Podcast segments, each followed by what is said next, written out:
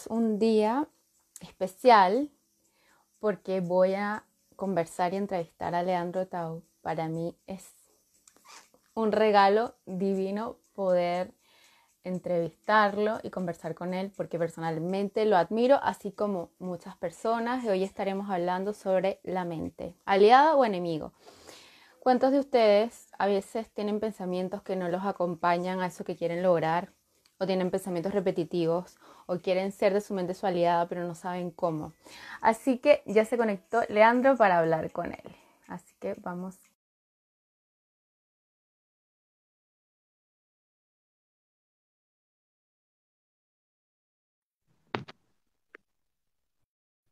Hola. Hola, Gaby. Muy bien. Ya estás ¿Me oyes bien? Te oigo perfecto. ¿Vos a mí? Perfecto. Estoy acomodando el trípode. Hola a todos, espero encontrarlos muy bien, espero que hayan tenido unos buenos días y, y espero que tengamos una buena conversación útil para todos. Yo también. Así que gracias por, por aceptar nuevamente, gracias por el tiempo y felicidades por tu nueva película y espero que te vaya muy bien en este proyecto. Muchísimas gracias. Ahí estamos, eh, la anunciamos, se llama Externo para todos los que estén viendo la transmisión. Eh, nuestra nueva peli, eh, empezamos la promoción, se va, estamos ahora con todo lo que son festivales de cine para el año que viene. Pero ya empezamos a compartir un poquitito ahí para todos los que quieran enterarse de qué se trata la peli. Si buscan en externo, externo, externomovie.com. Eh, qué bueno, ahí estamos en intriga viendo de qué será, de qué será. Gracias por compartir. Mira, Leandro, hoy el tema, claro, es la mente aliado enemiga. Y yo quería preguntarte, ¿nuestra mente es nuestra aliada o enemiga? Qué linda pregunta. Eh, nuestra mente es una herramienta muy importante, eh, es donde se coloca parte de nuestra alma, una parte alta de nuestra alma está colocada en, en nuestra mente. Y y en una analogía muy simple de cómo funciona, nuestro cuerpo es un vehículo, nuestra mente es el volante, nuestra alma es el conductor. Una persona que no sabe usar el volante de su vehículo y es como una persona que no sabe usar el volante de su vehículo, es como que es un peligro al andar. Entonces, claro que una persona que, no trabaja su mente y no entrena su mente, eh, puede meterse en muchos problemas y, sí, la mente se puede transformar en, su enemiga. Ahora bien, no me gusta, pobrecita, victimizarla solamente cuando es una herramienta extraordinaria y la verdad estoy un poco cansado de este marketing injusto que hay negativo hacia la mente y a favor del corazón, cuando los problemas normalmente vienen por el corazón y se solucionan por la mente. Pero bueno, el mundo a veces eh, está al revés de cómo son las cosas. Bueno, vamos a hablar un poco de eso, de, eso de que los problemas están porque la, la gente tiene el corazón y no la mente. Eh, ¿Nos puedes explicar un poco sobre eso? Claro. La función de la mente es poner objetivos, organizar la información disponible, elegir direcciones. Eso es lo que hace la mente. La mente, ponemos objetivos, la mente enfoca en el objetivo, elige la dirección por la cual ir y organiza todos los elementos presentes para conducirnos en ese objetivo. El corazón siente. Y siente cosas distintas. En esta peculiar manía de teóricamente arreglar el autoestima del ser humano, que eso estaría bien. Sin embargo, suele tratarse de un ego disfrazado de autoestima, donde está diciendo, vos sos perfecta, vos sos perfecto, todo lo que vos sentís está bien, eh, honrate a vos misma, vos mismo, vos te lo mereces, etc. Conduce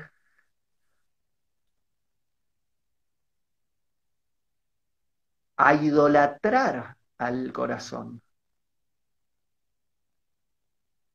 Y en mi religión está prohibida la idolatría. Mm. La idea de la idolatría es creer que alguien está a cargo que no sea Dios. Mm.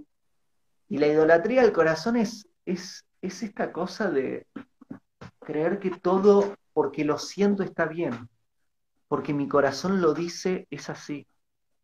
Está muy parecido y muy cercano a la, idolatría que hay en el mundo al amor, que es otra de las idolatrías más, digamos, graciosas eh, que hay, que hay en, en el mundo, que es, pero son daninas, digo, es graciosa desde un punto de vista irónico, pero es, danino, que es, eh, el amor es una emoción, y sin embargo hay una idolatría de creer que eh, todo lo soluciona el amor. Te, duele la cabeza, más amor. Tienes problemas con tu pareja, más amor. Tienes problemas con tus hijos, más amor. Te quebraste una pierna, Dios no lo permita, más amor. No, tengo que ir al médico si me lastimé la pierna, no, Dios no lo permite. No tiene nada que ver el amor ahí. Y muchísimas cosas no tienen nada que ver el amor ahí. Y muchísimas cosas, eh, lo que dice el corazón está mal. El ejemplo que me gusta dar, que son ejemplos, trato de buscar ejemplos prácticos y simples, es si algo me gusta y no lo compro, pero mi corazón me dice lo quiero, no voy a salir a robarlo. Una persona con una educación por ahí saldría a robarlo si miro a una muchacha y me llama la atención y mi corazón dice, ah, y no tengo un control, Dios no permita, podría hacer cualquier barbaridad. El corazón siente y no necesariamente lo que siente el corazón está bien. Es más, muchísimas veces lo que siente el corazón está mal eh, y está conduciéndonos a lugares muy inapropiados y el problema no está en, en lo que nos llama la atención o nos da placer, porque eso es casi incontrolable, para no decir directamente es incontrolable. El problema está en no tener un gobierno de nosotros mismos, en no controlar nuestras decisiones y el poner de lugar la inteligencia, el sentido común, muchísimas veces incluso la moral, para hacerle caso al corazón. No, pero lo amo. ¿De, verdad lo amas? No, sí, me enamoré. ¿Y, qué pensás hacer? No, voy a dejar a mi esposo y a mis hijos y destruir a mi familia porque me enamoré ciegamente de, tengo que seguir a mi corazón. Están locos. Perdón que lo diga así, pero es, es, una locura. Así, así se han estado destruyendo las relaciones por los últimos 20, 30, 40 años. Y no es sorprendente que la tasa de divorcios en el mundo esté cada día más, gran, más, alta.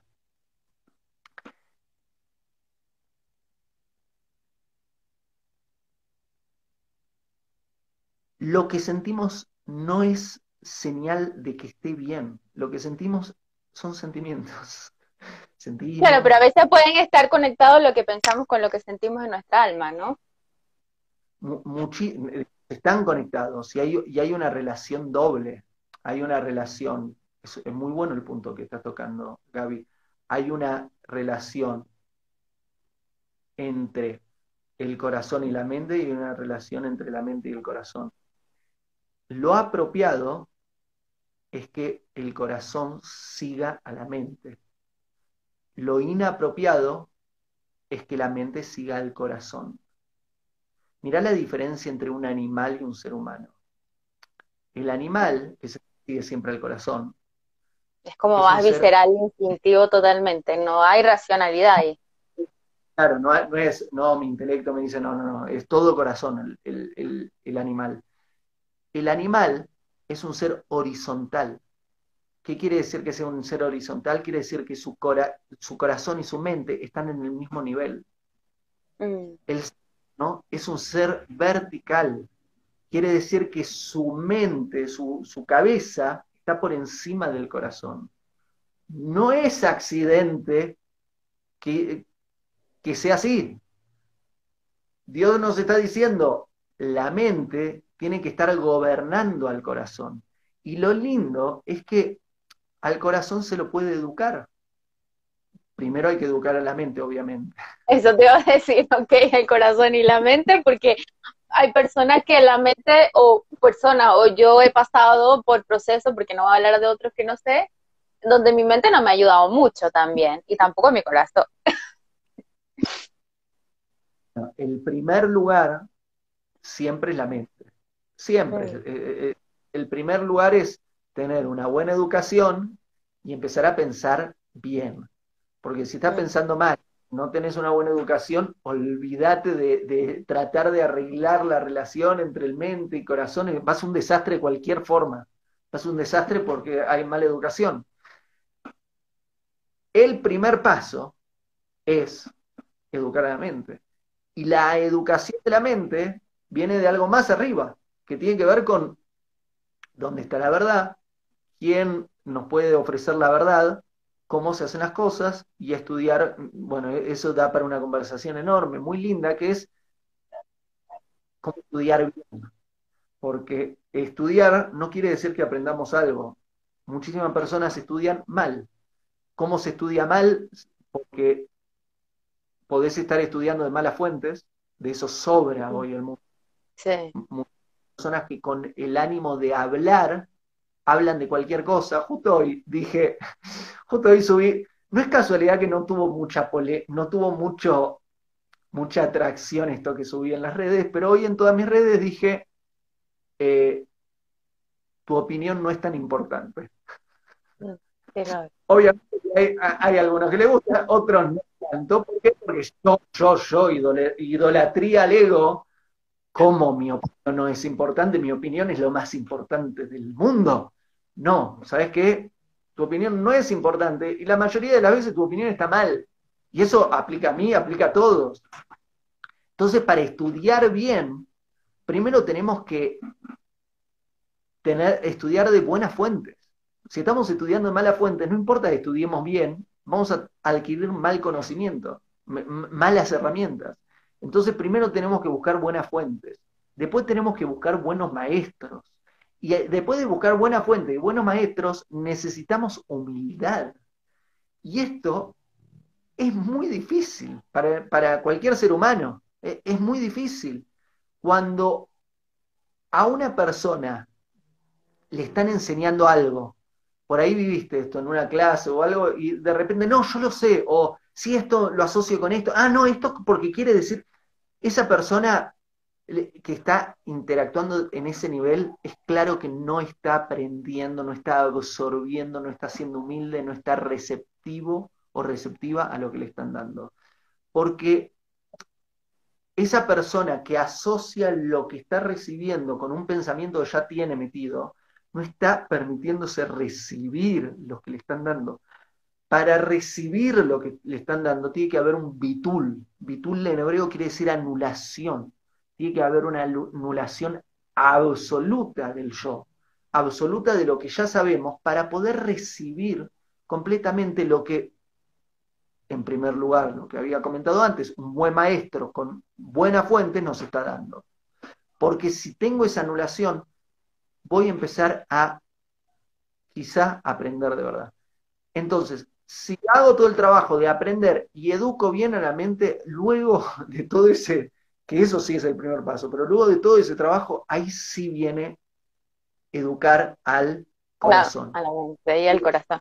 Por ahí preguntaban, era más larga la pregunta, pero la, la resumo, y es, ¿cómo saber cuál es la buena fuente? Bueno, eh, eh, para mí no hay duda, pero, pero yo pertenezco a un club muy pequeño del mundo. yo, pertenezco a un pueblo que tiene muchísimos miles de años de antigüedad, de los cuales muchísimas de las religiones y culturas que hoy conocemos eh, derivan y que representamos el cero, menos del 0.2% del mundo, muy poquitos. Es el judaísmo. En el judaísmo es muy claro, es la Torá. Es lo, en español lo llaman Biblia. Ahí está. Y para las personas que, por ejemplo, ¿qué consejo le puedes dar a las personas que no siguen la Torah, no siguen la religión judía, pero puede ser quizás un consejo como simple que puedan seguir? Si ese no es su deseo. Eh, pero eh, ah, voy a aclarar, yo no creo que la Torah sea solo para los judíos, yo creo que la Torah es para todo el mundo. Yeah. Okay. No ninguna necesidad de salir a, digamos, no, no, no, no vendo Torás. Entonces no. No, no, no yo no quise decir eso. si no, era como. Digamos, mm, mm, si alguien me pregunta dónde está la verdad, y la verdad está en la Torah y está en Dios. Mm, eh, hay quienes lo creen, hay quienes no. Los judíos ya es una cuestión de alma, pero después de, otras religiones, otras naciones, otras culturas, otros pueblos, hay quienes, muchísimos, digamos, muchísimos toman la Biblia y dicen, sí, es verdad, está ahí. Después tenés, digamos, hay muchísimas cosas. Hay quienes vienen y dicen, sí, es verdad la Biblia, pero ustedes no son verdad. Es como un trabalengua medio raro. Eh,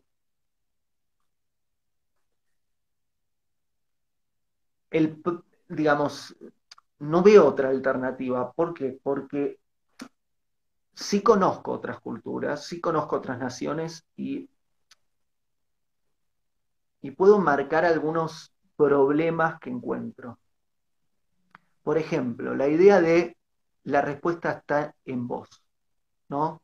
Hay, una idea oriental eh, relacionada a esto que llaman la iluminación, que Occidente está bastante en auge desde hace varias décadas, que es la idea de la respuesta está en vos, la tenés que encontrar en vos. No es mentira eso. Si estamos, si el vos equivale al aspecto divino del alma.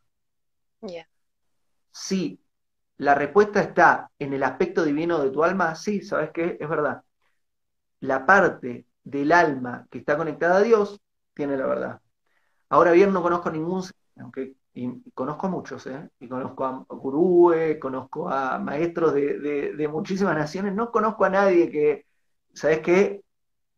Esto, acá está el aspecto divino de mi alma, esto dice esto. Generalmente me encuentro con que hay un, eh, el ego de nuevo metido en el medio, esta idea de caen con una agenda, caen con eh, lo que yo tengo ganas. Y el problema de confundir la verdad con una opinión es que trae problemas. La verdad no cambia con las modas.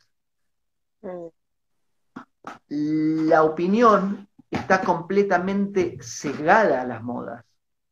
La, verdad, la, verdad, digamos, lo que dice la Torah, la Torah lo decía hace 3.400 años, lo decía hace 2.000 años, lo decía hace 1.000 años, lo decía hace 10 años y lo sigue diciendo ahora, no cambió nada. Es más, tenemos prohibido cambiarle una letra.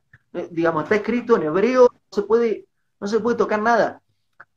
La, las opiniones cambiaron siempre y van a seguir cambiando. Y lo que está ahora de moda Sé que muchos están como fanatizados con lo que está de moda ahora, pero ¿saben qué? Va, va a pasar también.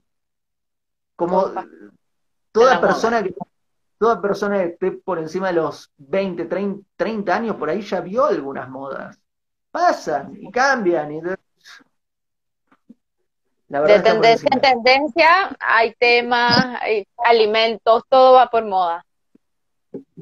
y hay, digamos, agradezco dentro de todas las modas sanas. Por ejemplo, dijiste alimento, es muy interesante. Hace 30 años no comía carne y me decían, eh, necesitas comer carne porque vas a tener problemas de salud, me decían. Hoy, vegetarianismo, veganismo está de moda. Hace 30 años estaba de moda y yo lo sufría mucho. Hoy está de moda. Ahora bien, no deja de estar de moda. Por suerte es una moda más o menos sana, pero ¿sabes qué? Puede pasar también, porque las modas pasan y, no le recomiendo a nadie agarrarse una moda.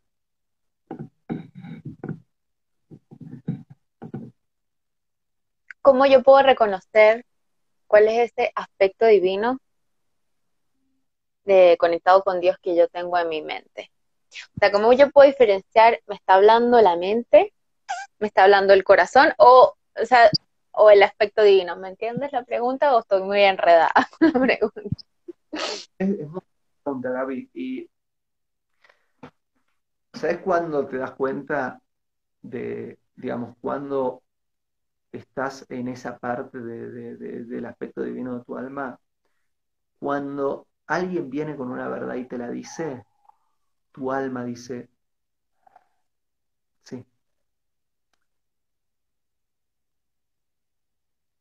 veces, y esto, esto lo vas a encontrar toda persona que está trayendo verdades y que no, está opinando, sino que está trayendo verdades, lo, lo, vivimos toda, toda persona que tenemos cerca a alguien que, en, mi caso rabinos, pero digamos, no tiene que ser solo rabino, cualquier persona que, trabaja con, con, alguna digamos, una fuente buena. Cuando te dicen algo que verdad, tu alma dice, ¡Ah! sí. Y por ahí contradice todo lo que dicen las opiniones, por ahí contradice muchas tendencias, pero te das cuenta de que sí. Eh, el problema es que Mira, te, lo, explico con, un ejemplo. Nosotros el Talmud lo estudiamos de, mínimo de a dos personas. No se estudia solo. ¿Por qué no se estudia solo? La Gemara. Porque una persona que estudia sola corre mucho riesgo de mentirse a sí misma. ¿Por qué? es el de, y porque llevamos a nuestro ego y nuestra agenda siempre por delante. Y estoy estudiando algo y lo voy a interpretar como me conviene, como yo quiero. Mm. Cuando estudiamos con otra persona, estamos obligados al debate del estudio bien. Por eso la Gemara es lo, que llamamos la, la Torah oral la parte oral, la tradición oral de la Torah. por eso digo que no alcanza solo tener buena fuente, también es importante tener buenos maestros y buenos compañeros de estudio. Si estoy estudiando una buena fuente, pero el estudio solo, puedo, puedo interpretar cualquier cosa y puedo interpretar las cosas mal y tomar conclusiones equivocadas de eso. Por eso siempre, siempre es bueno tener a, personas que saben más que nosotros al lado nuestro. Es fundamental. Clave. Wow, e, e, es, interesante y es, y, es, profundo, ¿no? Y sabes que cuando hablabas de que, el corazón y la mente son, o sea, que hay una relación entre el corazón y la mente, la mente y el corazón, a mí me quedó eso y quería preguntarte cómo puedo yo alinear eh, esas relaciones, o, sea, qué puedes tú aconsejar para armonizar mi relación mente-corazón, corazón-mente. Yo sé que es muy profundo, pero... Es muy buena pregunta. Eh, primer, primer lugar es esta educación de buena fuente, con buenos maestros, educar bien a la mente la conclusión de educar bien a la mente es una, que es que sabemos qué es lo apropiado hacer y qué es lo equivocado hacer. Mm. Digamos, una persona no sabe qué corresponde hacer, obviamente no tiene la educación necesaria. El tener la educación necesaria quiere decir que ante las distintas circunstancias que se presentan en la vida, ya tenés la biblioteca necesaria de información acá, donde sabes lo apropiado es esto, esto es lo que corresponde hacer. Entonces, primero es esa educación, luego empieza el tema de la emoción. Cuando digo esto es lo apropiado hacer en esta situación, voy a tener distintas opciones. Una es que mi corazón tenga ganas de hacer eso apropiado, otra es que mi corazón no tenga ganas de hacer eso apropiado, otra es que no le importe. Si a mi corazón le entusiasma hacer eso que es apropiado, ahí no tenemos problema, porque ahí nuestra mente y nuestro corazón están yendo hacia el mismo lugar. El problema se da cuando mi corazón está apuntando en otra dirección. Te doy un ejemplo. Todos los días me levanto tempranito para estudiar y trabajar. Y hacer deporte y todas las, actividades que tengo que hacer en el día. Imagínate que a la noche, cuando me voy a dormir, de repente me dan, mi corazón me dice, no te acuestes a dormir, bueno vemos una película, tengo ganas de ver una película, qué placer de ver una película, o por, no comas este, este plato de comida, quiero comer más, quiero, quiero más comida, quiero más comida. Yo con una sana educación sé que lo apropiado es no comer pesado y no ponerme a ver una película y acostarme a cualquier hora porque quiero dormir bien, no quiero tener el cuerpo pesado de comida y quiero acostarme temprano para poder levantarme con buena energía. Entonces ahí voy a tener, podría tener la batalla de la mente diciéndome qué es lo correcto y el corazón diciéndome algo opuesto. ¿Qué es lo apropiado hacer? Lo que la mente, si está bien educada, me está diciendo.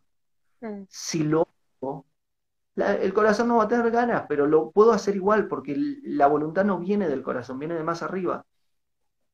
Si lo hago, el corazón no le queda otra que aceptarlo. Y si lo hago muchas veces, el corazón se empieza a ejercitar, empieza a descubrir el placer de limitarse con la comida y no comer de más a la noche y no dejarse llevar por placeres que eviten que pueda dormir bien, temprano, en paz. Luego está la relación inversa. La relación inversa es relación corazón-mente, que es el, el, corazón siente cosas y nos afecta a la mente. Eh, doy un ejemplo. Eh, viene un cliente y me trata mal. Eh, mi empresa cometió una equivocación, puede pasar, y viene un cliente muy enojado y me trata mal. Mi mente sabe que nos equivocamos, hay que corregirlo, se corrige, todo bien, le podemos regalar algo para que se sienta mejor y ya está. Mi corazón, porque me trató mal, me dan ganas de, de enojarme, de volverle el enojo, porque los corazones reflejan si alguien se enoja conmigo, obviamente voy a sentir enojo hacia esa persona. Entonces, ¿qué señal le va a enviar el corazón a mi mente? El corazón le va a enviar a mi mente la señal de enojo, enojo, enojo. ¿Qué es lo apropiado? ¿Enojarme o hacer las cosas bien? Hacer las cosas bien. Bueno, ahí tenemos la otra dirección de corazón a mente. Nuevamente, el resultado depende de si tenemos buena educación y voluntad. ¿Hago las cosas bien o me dejo llevar por el corazón?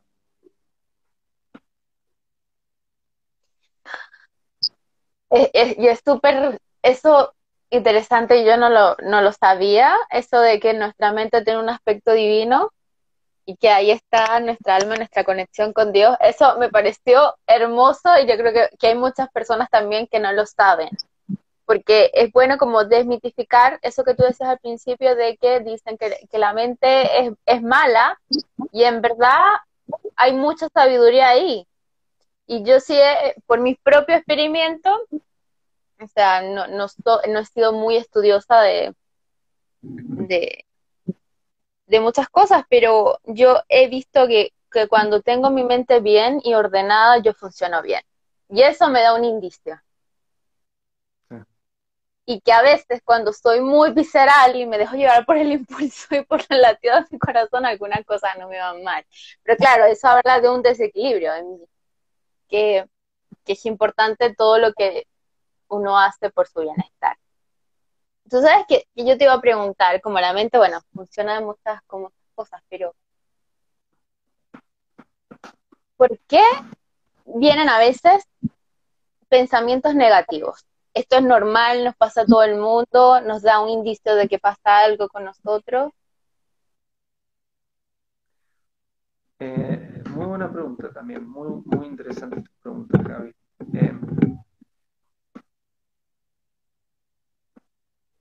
Opciones, digamos, depende del caso, pero algunas opciones. La mente está muy relacionado a lo que, a, cómo se alimenta la mente. Quiere decir lo que recibimos a través de los distintos órganos de percepción. Si lo que veo son cosas que excitan a la mente o que dispersan a la mente, la mente va a estar excitada o dispersa. Si lo que veo son cosas que tranquilizan a la mente, la mente va a estar más tranquila. Si lo que escucho es eh, palabras de odio y la mente la va a agitar un poco más, el corazón ni hablar.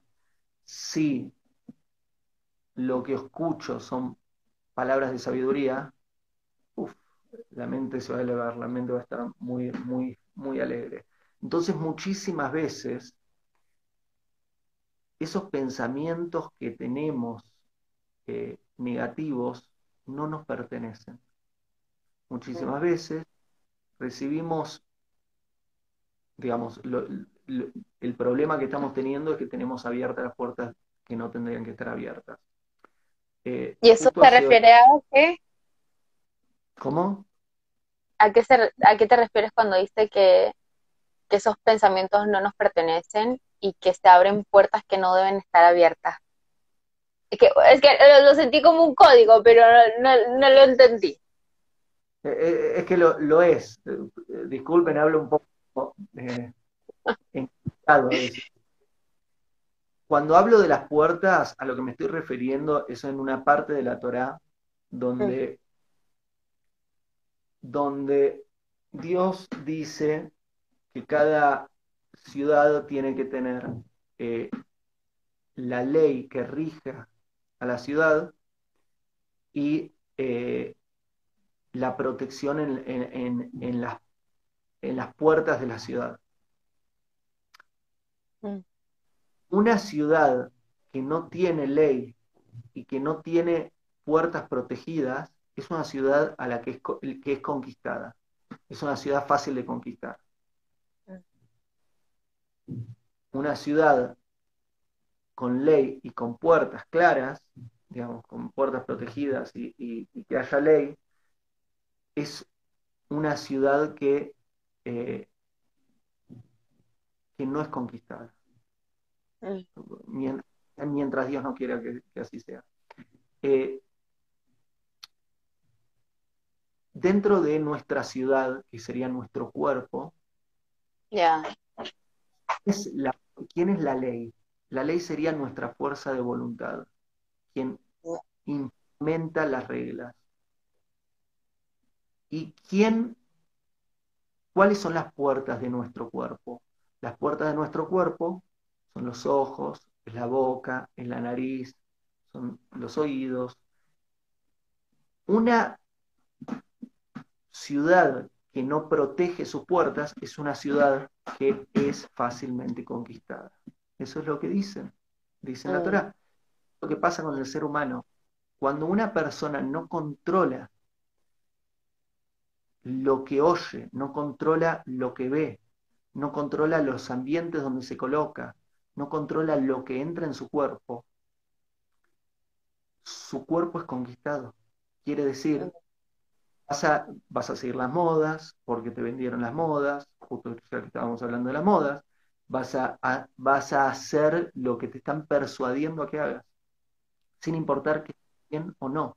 Y si te van a tirar odio, vas a sentir odio. Y si te van a tirar pensamiento negativo, vas a sentir esos pensamientos negativos. Vas a pensar esos pensamientos negativos. una ciudad protegida con la ley, que sería la voluntad, Quiere decir, tenemos la voluntad para no ver lo que no tenemos que ver, no oír lo que no tenemos que oír, no colocarnos en las situaciones donde nos tenemos que colocarnos. Es una ciudad amurallada, es una ciudad protegida. Y eso es lo que tendríamos, hacia donde cada ser humano tendría que, dirigirse. Eh, la mente puede ser un bien público o un bien privado. Un bien público es una banqueta en una plaza, en un parque. ¿Quién se puede sentar en esa banqueta? Cualquier persona. ¿Qué es un bien privado?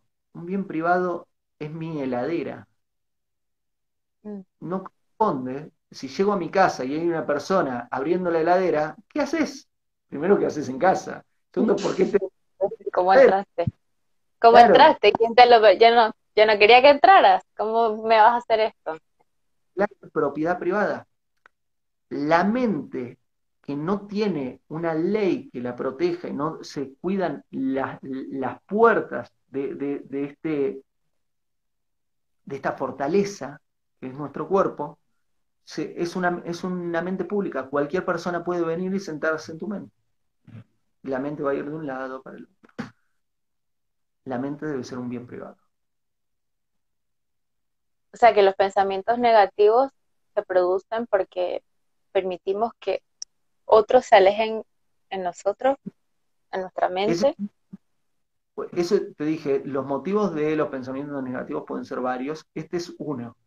Podemos charlar de otro. Voy a hacerla. Eh, todo, no todo se genera desde afuera, hay muchas cosas que se generan dentro. Y, y hay, viste, puede, puede, ser una persona que está cargando con cosas, que tiene cosas guardadas, que tiene memorias no sanas guardadas en su consciente, el ego identificado con eso. Puede, digamos. Hay muchos factores. Hay, sí, hay un montón. Por acá te hacen una pregunta. Ale dice, ¿qué pasa con la ansiedad o el miedo? ¿No es algo que controlamos con la mente? Preguntas todas.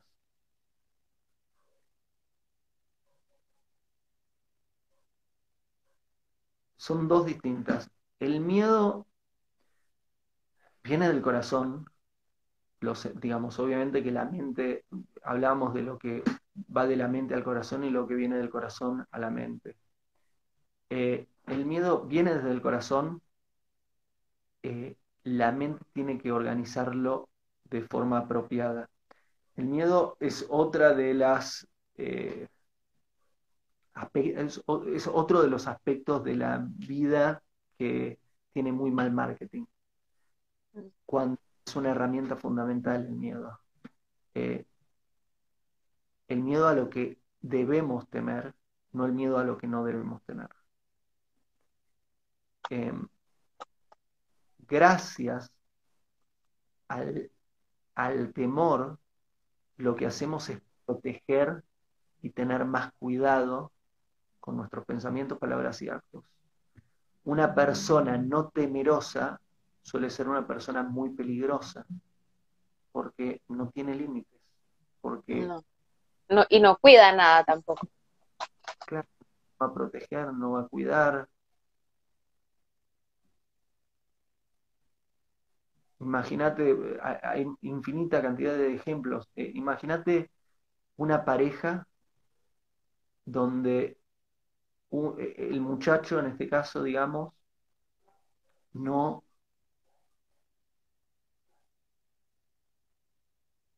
digamos, no teme hacer algo que pueda hacerle daño a su pareja.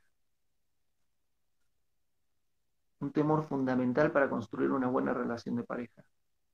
¿Qué pasa si una persona en pareja no teme hacer algo que pueda dañar a la pareja? Quizás se permite hacer cosas que puedan dañar a la pareja no está bien. No, no está bien. Y, haces daño. Te haces daño a ti y al otro y no mismo. Ah, es, tremendo. Eh, para quien lo preguntó, si quiere profundizar, hay varios videos sobre el temor en mi canal de YouTube y hay varios videos también sobre la ansiedad. La ansiedad es otro tema también muy interesante que, es una herramienta fantástica, es, es, un futurismo. La mente está estamos tratando de hacer una especie de predicción, como una especie de profecía sobre lo que va a suceder. Y, y esa capacidad de viajar en el tiempo que tenemos con la mente es una herramienta muy útil siempre y cuando la utilicemos bien. ¿Y cómo podemos utilizar bien la herramienta de la ansiedad en el con los pensamientos. Organizando la agenda. ok. A, ver. Eh, es interesante eso que dices. Hace dos, tres días empezamos a compartir contenido de esta nueva película de externo. Qué ansiedad, qué ganas de que estén en los festivales y que pase esto y que pase lo otro, que pase... ¿Y qué es lo que tengo que hacer? Está buenísima esa ansiedad, pero ¿sabes qué?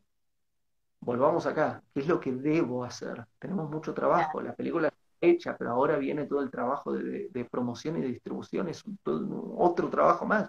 Ok, vamos a organizarlo y vamos a hacerlo.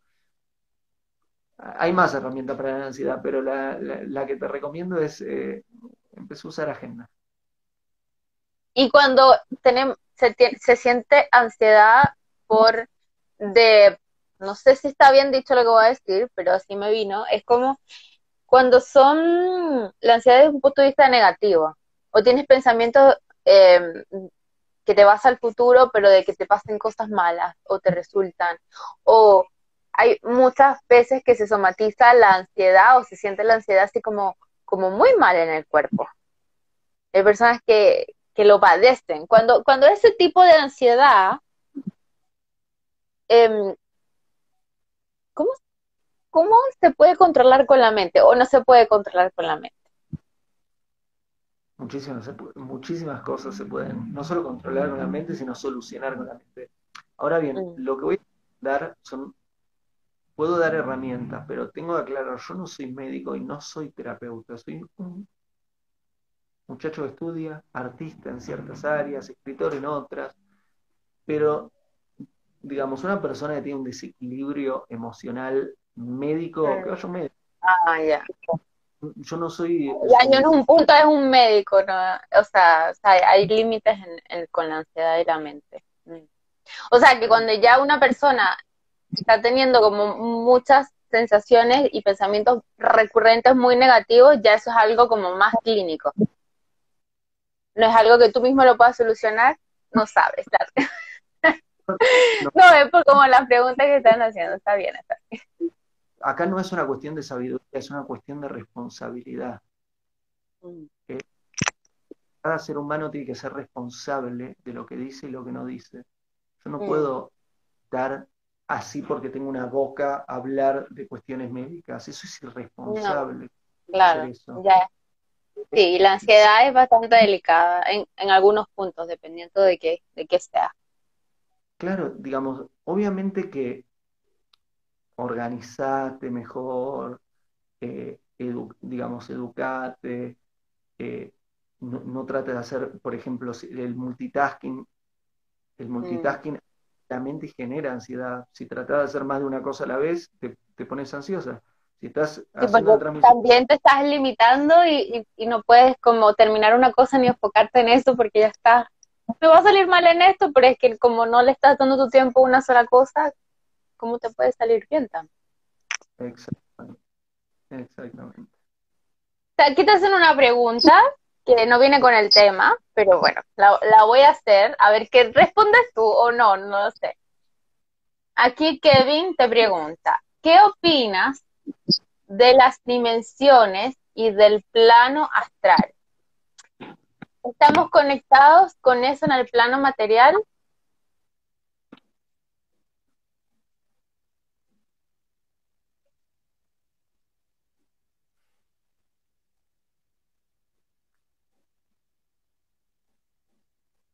Dios crea al mundo y crea muchos mundos en el mismo mundo. Ya.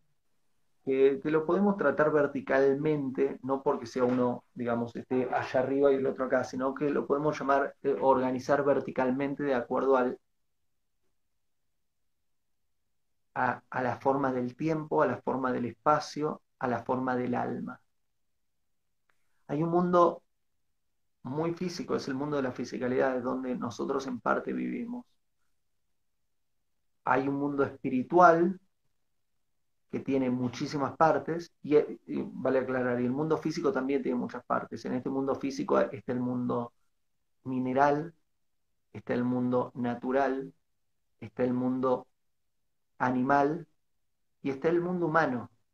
Y a nivel espiritual hay un mundo de almas que están en una dimensión, hay un mundo, hay una, unas almas que están un poquito más arriba, eh, hay un mundo de,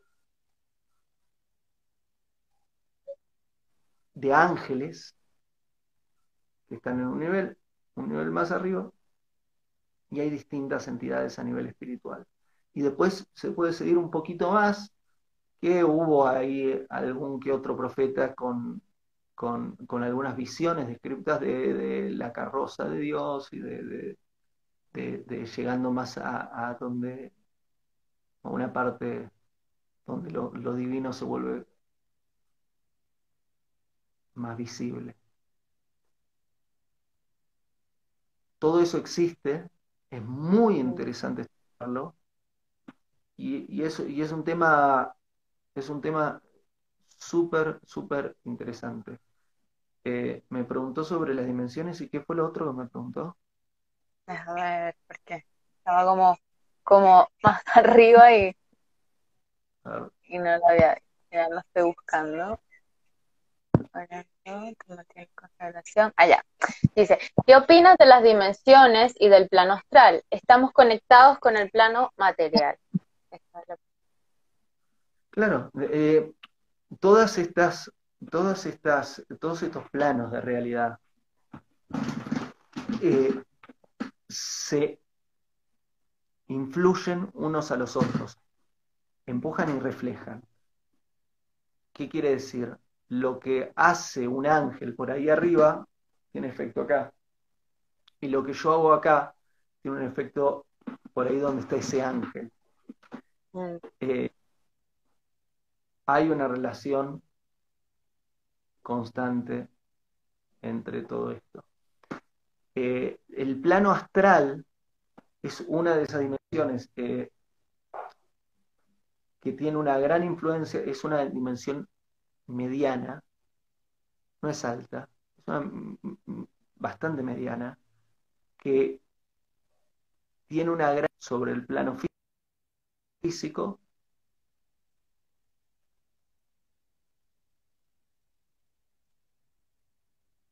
Ahora bien, es importante entender que la voluntad del ser humano pertenece a Dios, pertenece al aspecto divino del alma que está por encima de los astros. El ser humano está por encima de la dimensión astral. El ser humano puede acceder a esa parte o no. Súper interesante. sí, es, un tema. Otro tema, es muy interesante. Sí, aquí te pregunto, o sea, te comentan, ¿no? no es una pregunta, pero igual me parece interesante decir. Me pasa que siento miedo cuando me pasan cosas buenas. bueno. Es un buen miedo a protegerlo, a hacerlo, digamos, mejor sentir miedo a, cuando pasan cosas buenas es no sentirlo. Imagínate si no lo sentís, lo descuidás y mm. después decís, ay, no lo, no lo aprecié. El, el, a veces el temer perderlo es una de las mejores ayudas que tenemos para valorarlo. Y, también no es como, puede ser una señal de que algo realmente nos importa. Claro, muy bien, eh, Gaby, completamente. Si, si, no nos importase, no, no sentiríamos eso. ¿Por qué? Porque la definición de que algo nos importe es que nos afecta. Algo que no nos importa no nos afecta. Algo que nos importa nos afecta. Algo que nos importa mucho nos afecta mucho. Mm. Si no te importa, no, sentirías nada, sentís indiferencia al respecto. Eso es lo que destruye relaciones. De pareja, de hermanos, de amigos, de Dios no permita, padres e hijos, etcétera, que es la indiferencia real o fingida, generalmente fingida, hasta que se vuelve real. Y hacer que alguien que nos debería importar no nos importe. Qué lindo. Tú sabes que yo había escrito una pregunta y era, pero bueno, yo siempre me dejo fluir con, lo que iba saliendo, porque me dio duda, ¿no? Yo empecé a pensar en pensamiento, en mente, ¿qué, qué, qué pasa con él? Y quería, es, es decirte, a ver, ¿qué, ¿qué crees tú, según tus estudios, tu criterio, todo? ¿Qué viene primero? ¿Primero pensamos o sentimos? O sea, ¿qué viene primero, el pensamiento o la emoción? La, la, la, la emoción, siempre. Digamos, no sé, voy a aclararlo. O sea, no es que siempre sea ahí algo que está primero, o sea, puede variar. A ver, eh, me dijiste que viene primero y pensé sí, o sea, ¿qué pasa? ¿Qué pasa? No. Eh, si hablamos que viene primero, nadie nace con 40 años, 30, 20 años. Empecemos con un mm. bebé. Con... ¿El bebé sí. está pensando o está sintiendo? Mm. Es todo sentir. Es todo, es todo emocionalidad. Claro que una persona adulta es una persona que elige, toma sus decisiones de acuerdo a lo que corresponde, que idealmente tiene la educación y lo tiene a nivel de la mente lo sabe, esperemos, y que toma la decisión desde ese lugar independientemente de lo que siente. Un niño o un adulto que se comporta como niño es solo lo que yo quiero. Hay, hay, hay adultos, digamos, a un niño, si quiere algo, lo quiere a toda costa. Un niño que quiere algo exige eso que quiere y no tolera que no le den lo que quiere. Un niño adulto, digamos, un adulto que todavía no creció, sino que sigue teniendo la inteligencia emocional de un niño, se comporta igual. Si yo lo quiero, es lo más importante. Eh, ¿Por qué? Porque yo lo quiero. Y lo, lo, único se vuelve más perverso en los métodos que el niño, porque el niño, yo lo quiero, y lo quiero, lo quiero. El, el, el adulto con, con, con, niño se vuelve más perverso, ¿por qué? Porque lo quiero, ah, no me lo dan, ah, bueno, entonces voy a hacer esto. Digamos, ya se vuelve estratega y empieza a utilizar métodos perversos y muy problemáticos para tener lo que quiere. Mm. Es un problema. Entonces, primero, claro, está la emoción y así nacemos. Bueno, antes de, de terminar, eh, eh, falta poco, ha sido súper interesante y me encantó lo del aspecto divino y ojalá otras personas también puedan conectar con eso de la mente. Es un descubrimiento. Eh, ¿Hay algunos consejos desde ti, desde tus conocimientos, eh, que nos puedas dar para tener como una mente en bienestar? Como consejos caseros, así como su libro de sabiduría casera, mi pregunta va en esa onda. Es como, ¿qué consejos caseros nos puedes dar para tener una mente en bienestar? Eh, ocupala bien. Mm. Eh,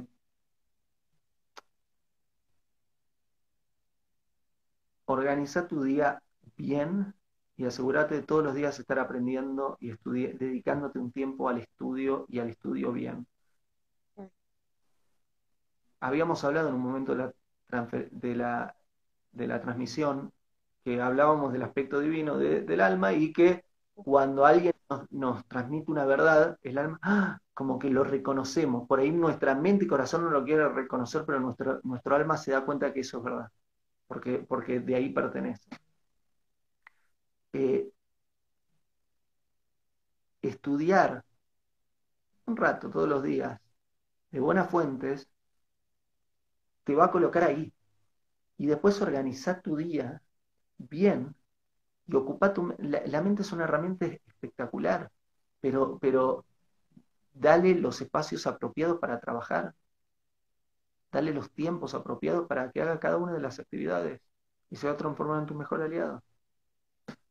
Para más, el libro La mente oculta.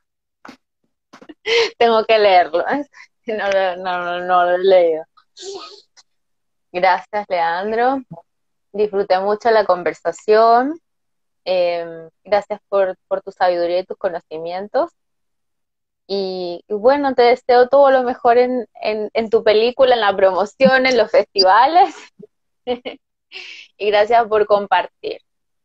Así que yo invito a las personas que se conecten con el aspecto divino que tenemos en nuestra mente. Así que, si quieres agregar algo más.